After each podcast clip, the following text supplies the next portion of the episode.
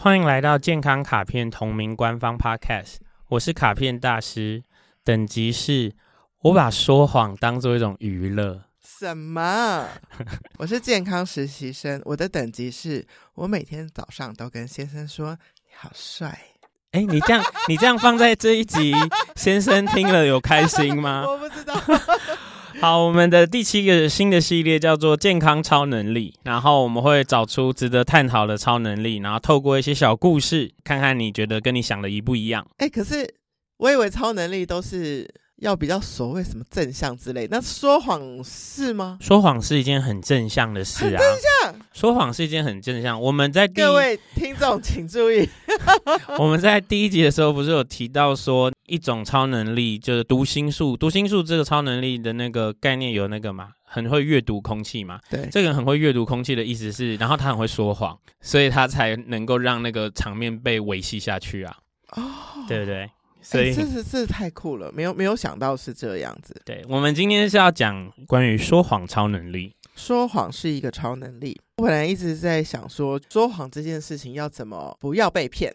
就是我们很讨厌你说谎是你的事，但如果不要害到我就没事。哦、但是我们会有一个预防能力，就是说我想要预防被骗。哦，所以我们以前就有过那种，天哪，我这样又会爆料自己的事。就是我们去跟男生出去的时候，怎么看他，怎么看他讲的话真不真诚？然后我们就被教了说，人全身上下说嘴巴都会一定会说谎，但是眼神不会说谎。嗯，你有听过这一件事吗？你的意思是说，对，你你你知道是怎么样？就是说，如果他的眼神一直看着你，对然后很稳定，对，你就表示他是说真话。说这当然不是真的啊！可是我之前一直是以为是真的。你好疯狂哦！好，但是还好，为了做这一集节目，我就找到了一篇文章。他说，眼神飘忽几乎可以说是高几率说谎，但是眼神正常也不代表他在说实话。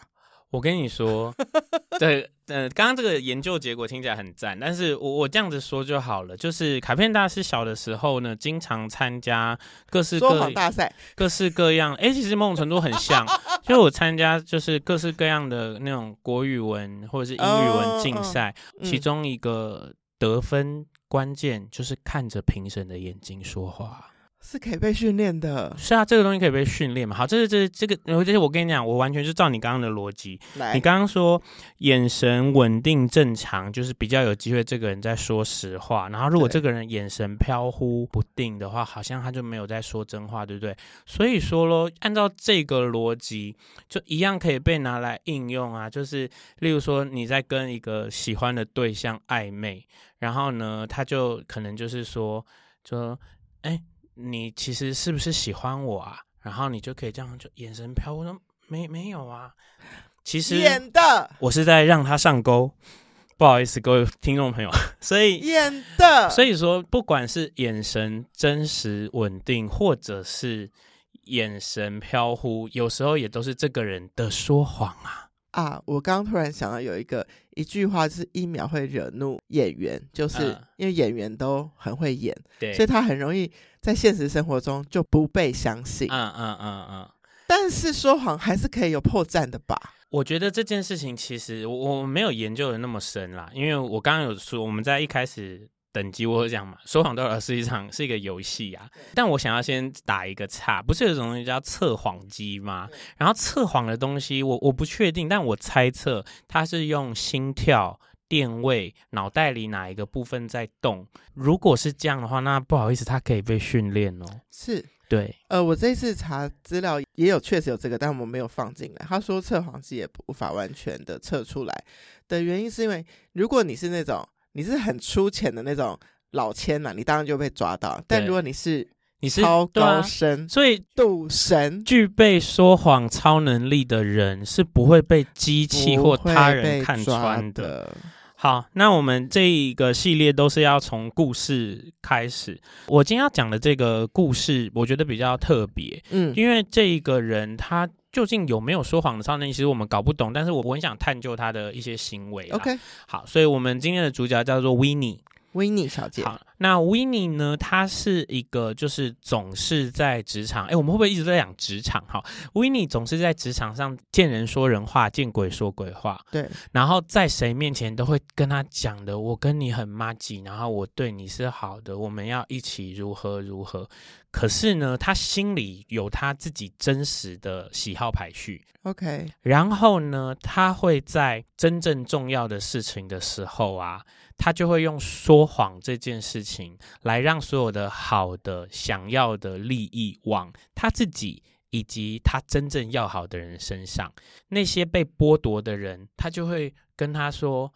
就是回到他一开始在你面前都跟你讲了，我跟你好妈吉是可以相信我的。他就还跟他说，我不知道怎么会这样，但我会帮你的，讲的非常诚恳，跟卡片大师一样，眼神很真挚。所以你 那个现在健康实习生的脸看起来非常的那个，所以现在我憋屈。我现在跟你说，卡片大师，我好喜欢你哦，然后你也会真的买单。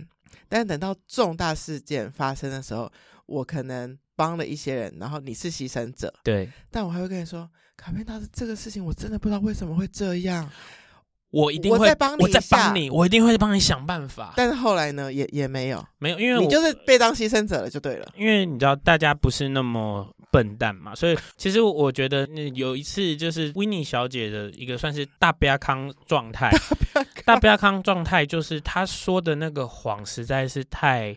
就是他利用说谎这件事情，其实你说说所谓说谎，他不一定真的骗你什么，他其实没有呈现真实的品质嘛。嗯，那他在跟我完成一个会议，做了一些决议，然后在第二天我们公布这件事的时候啊，他跟另外一位同事 B 传讯息说，我完全不知道这件事，只是他没有想到 B 背叛了他，B 把 B 告诉你，B 把这个讯息给我看，我就说。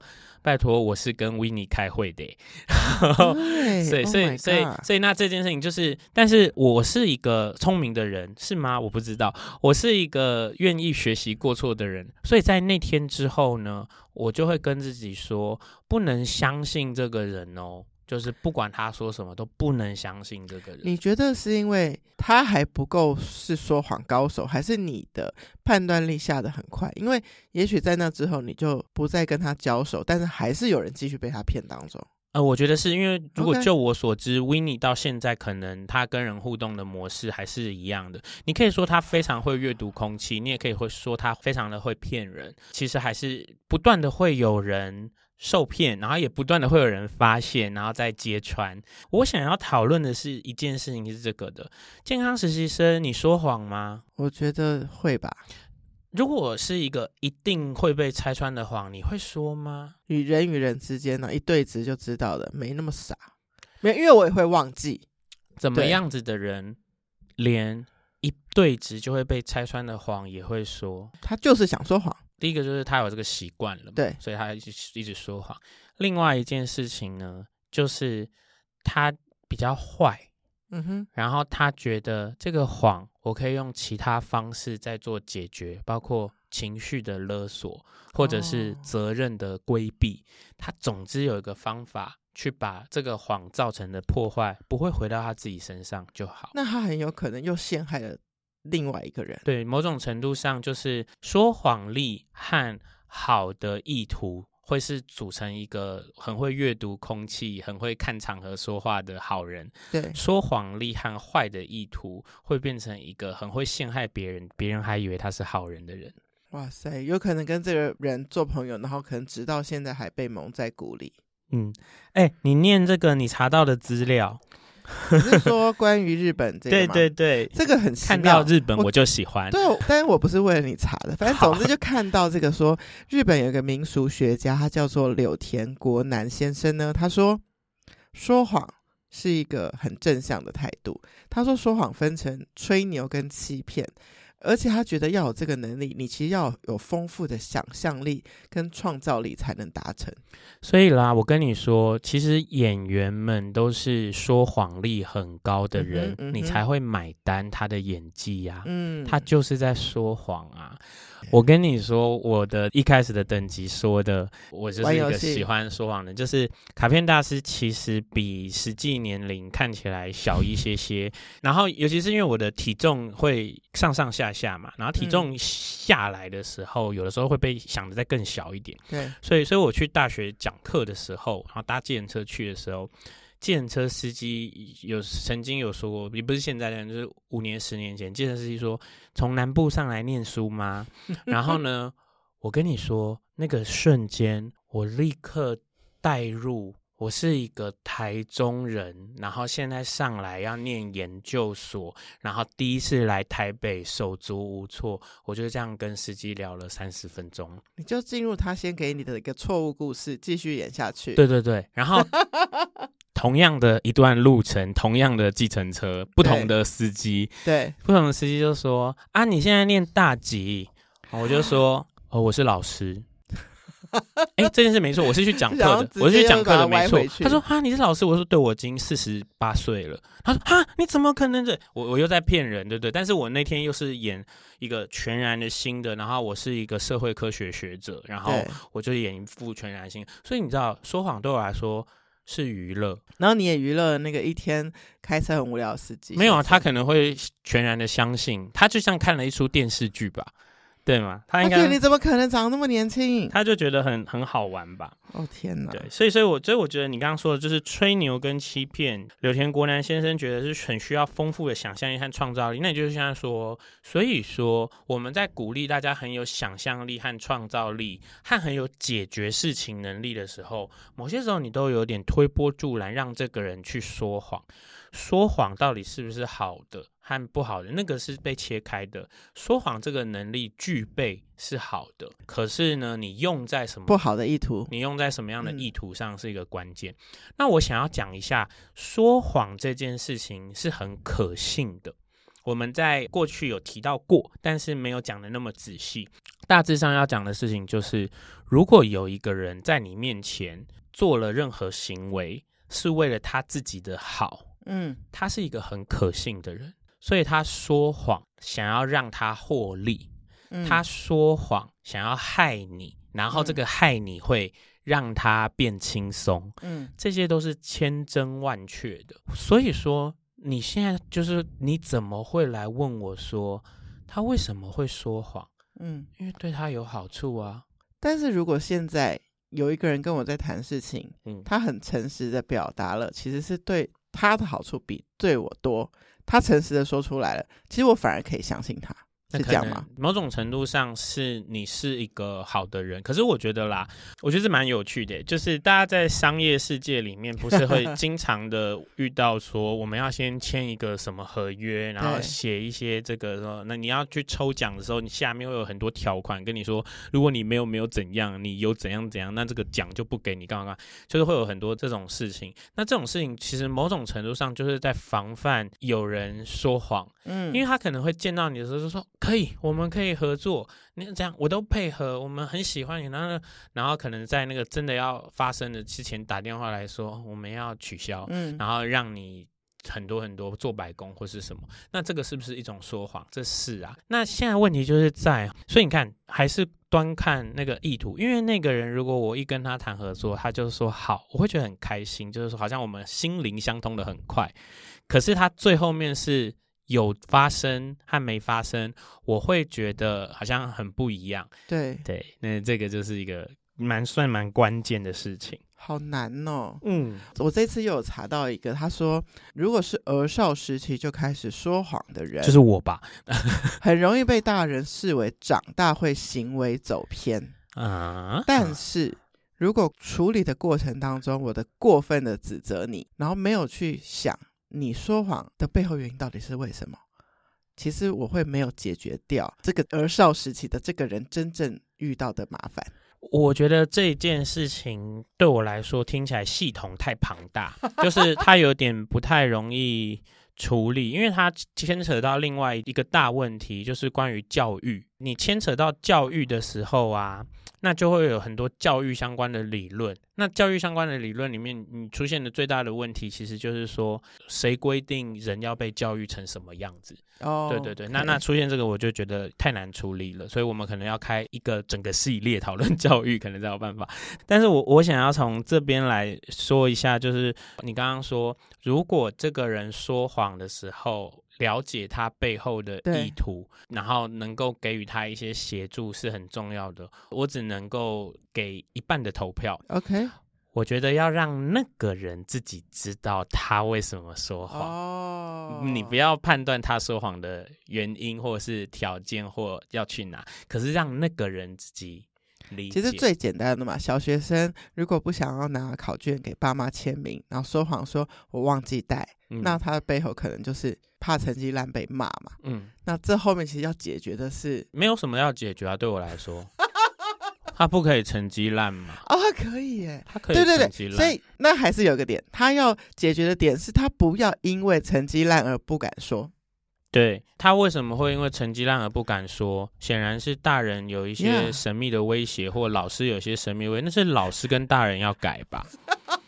对不对？你真的是神逻辑，但我同意。对啊，其实很多所谓的教育里面出现说，大家会跟小朋友说这是为你好，说为你未来未来的你好，那是因为大人们自己对这个世界已经有一些对或不对的想象，然后他也。擅自的对你做一些想象，然后这两个都不知道是不是真的的事情凑在一起以后，帮你决定你的方向，这怎么会合理？大师明明没有要聊教育，我又多问了他一点，还，但没关系，小事。另外一个 在说谎的这个超能力里面，有一个是不是稍微好一点，叫做善意的谎言？一样啊，善意的谎言就是我们刚刚说的嘛，他的 intention，他的意图是好的，好的，但他说谎。对，你这边有一个故事，这个故事我喜欢，你你说，呃，这是精神科诊所的林耿利医师他说的。他说有一种说谎是病态说谎，有一种是善意说谎。善意说谎是为了利他，那为了他人好而说。比如说有个小孩，他因为地震，所以妈妈死了，然后旁人可能会说：“哦，你妈妈还在休养，那你先好好休息，把自己的病跟伤养好。”这个就是善意的谎言。嗯，那如果病态说谎，诶，这个英文你帮我念一下。Pathological lying，他的出发点呢是利己，因为他只帮为了自己好，所以会给他人带来伤害。比如说，他如果是感情不忠，然后学业作弊、工作打混、态度不积极，久而久之就会破坏自己跟他人的人际关系。那你觉得，嗯，病态说谎者，第一，就像刚刚的维尼小姐，她有意识到自己是。这种利己的说谎者吗，那他自己这样子健康吗？他这样子与人的关系会健康吗？嗯，我觉得这位医师的这个解说，嗯，我觉得很棒，是因为他有好多可以探讨的地方。我们一个一个来。首先呢。善意的谎言虽然是利他，可是这件事情里面最大的一个问题就是说，人类过度的把利他这件事的价值往上拉了。嗯、我的个性里面有一点利他主义嘛，嗯、我看到别人好觉得好，看到别人不好觉得不好，所以我会不断花很多力气在跟自己说，那跟我善不善良一点关系都没有。嗯、我利他是因为我爽，我是为了我爽而利他的.所以我不会说我在讲什么善意的谎言。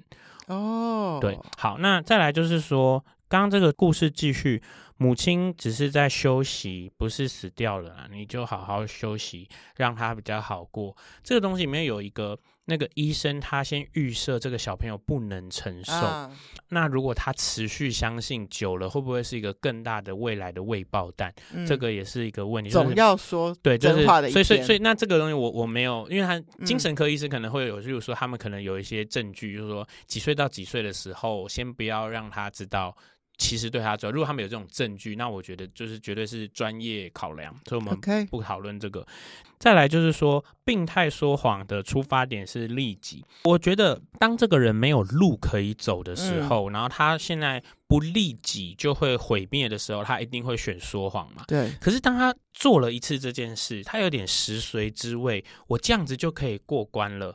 他就可能会变成养成习惯，嗯，那我想要讲的事情就是说，这个东西会相呼应那个人本身的自我管理和他的觉知够不够好，嗯，他如果切得很开，知道我现在这个呢是一个不得已的说谎，嗯，和。我这个我其实真的就是胡说诶，但是人家就也相信，我也开心了。嗯、这些事情他能都看得清清楚楚的话，我觉得这样的状态是好的。嗯、可是我没有要对利己这件事有什么错，或是利他这件事有多厉害。嗯、我觉得那个是那个不是一个真的事情。那例如说你说感情不忠，感情不忠的那个人他有没有获得？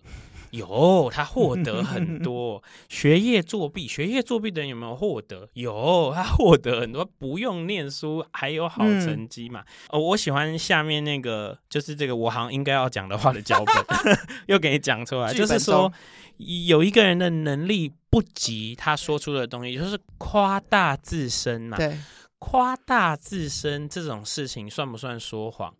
我觉得哈，他有两条路，嗯、一个是他真的夸大，然后他就是为了达成一个效果，对这个东西就是说他会造成他人的风险。嗯，我我还不不能断定，因为他说不定最后他还是做到了嘛。那那如果那样就算。嗯、另外一种不是，是别人都觉得他夸大，可是等这个人真的完成的时候，大家就发现他没有啊，他的想象力比你大而已。嗯嗯。嗯，他他看见的世界比你大，比你大，嗯，对，那那这个东西就是前面说完那个想象力，然后另外一个就是这个人说话的目的是为了增加他人对他的好感，避免他人对他的歧视与惩罚。嗯，你觉得这件事情，若是后面那个避免他人对他的歧视与惩罚，可能不是从这个人的行为改，应该从那个世界改，对。就是说那个环境是在让他可以小朋友可以说出哦，我我考不好，对，那那个我没有好好念书。他不会说被打屁股或干嘛，嗯、所以那是环境解决，增加他人对他的好感，拉拢人心啊，这是利己啊。嗯，所以他的这个说谎是也没有问题的。所以我现在的思考是说，每一个人都要培养说谎的超能力，什么？然后每一个人都要防范他人有说谎的超能力。所以这件事情就是这样，哦，用最大的标准来讨论这件事。就是说，不要相信所有的人，也相信所有的人。嗯，然后你在这两者之中，你去细细的讨论所有的可能性。那这里面呢，你需要有一个中心思想，就是为了你自己的好。嗯哼，所以倘若你现在身处一个糟糕到不行的环境，周围的一切都烂到爆炸。你为了自己的好，你的最佳策略是说谎害人，说谎害人，说谎害人，大胆的这样做吧，因为你在那个环境里，那是你的最好选择。如果你在的那个环境里，你是能够相信的多，你甚至偶尔吃亏也是占便宜被骗，嗯、但是你还是整体来说够快乐，你会形成一个你想看到的画面，那你就这个样子的说谎吧。你不知道故意被骗也是一种说谎吗？真的耶。对呀、啊，说谎是一种超能力啦。好，那谢谢收听今天的节目，欢迎在 Apple Podcast and Spotify 留下五星评价，更欢迎加入健康卡片官方 LINE 留言给我，我都会亲自收看，拍摄影片在 Instagram 回答哦。我未来还可以跟我老公说他很帅吗？你可以跟他说他很帅啊，如果这个世界会更祥和的话。Healthy Gacha，Healthy Gacha，下次见，祝大家都有超能力，拜拜，拜拜。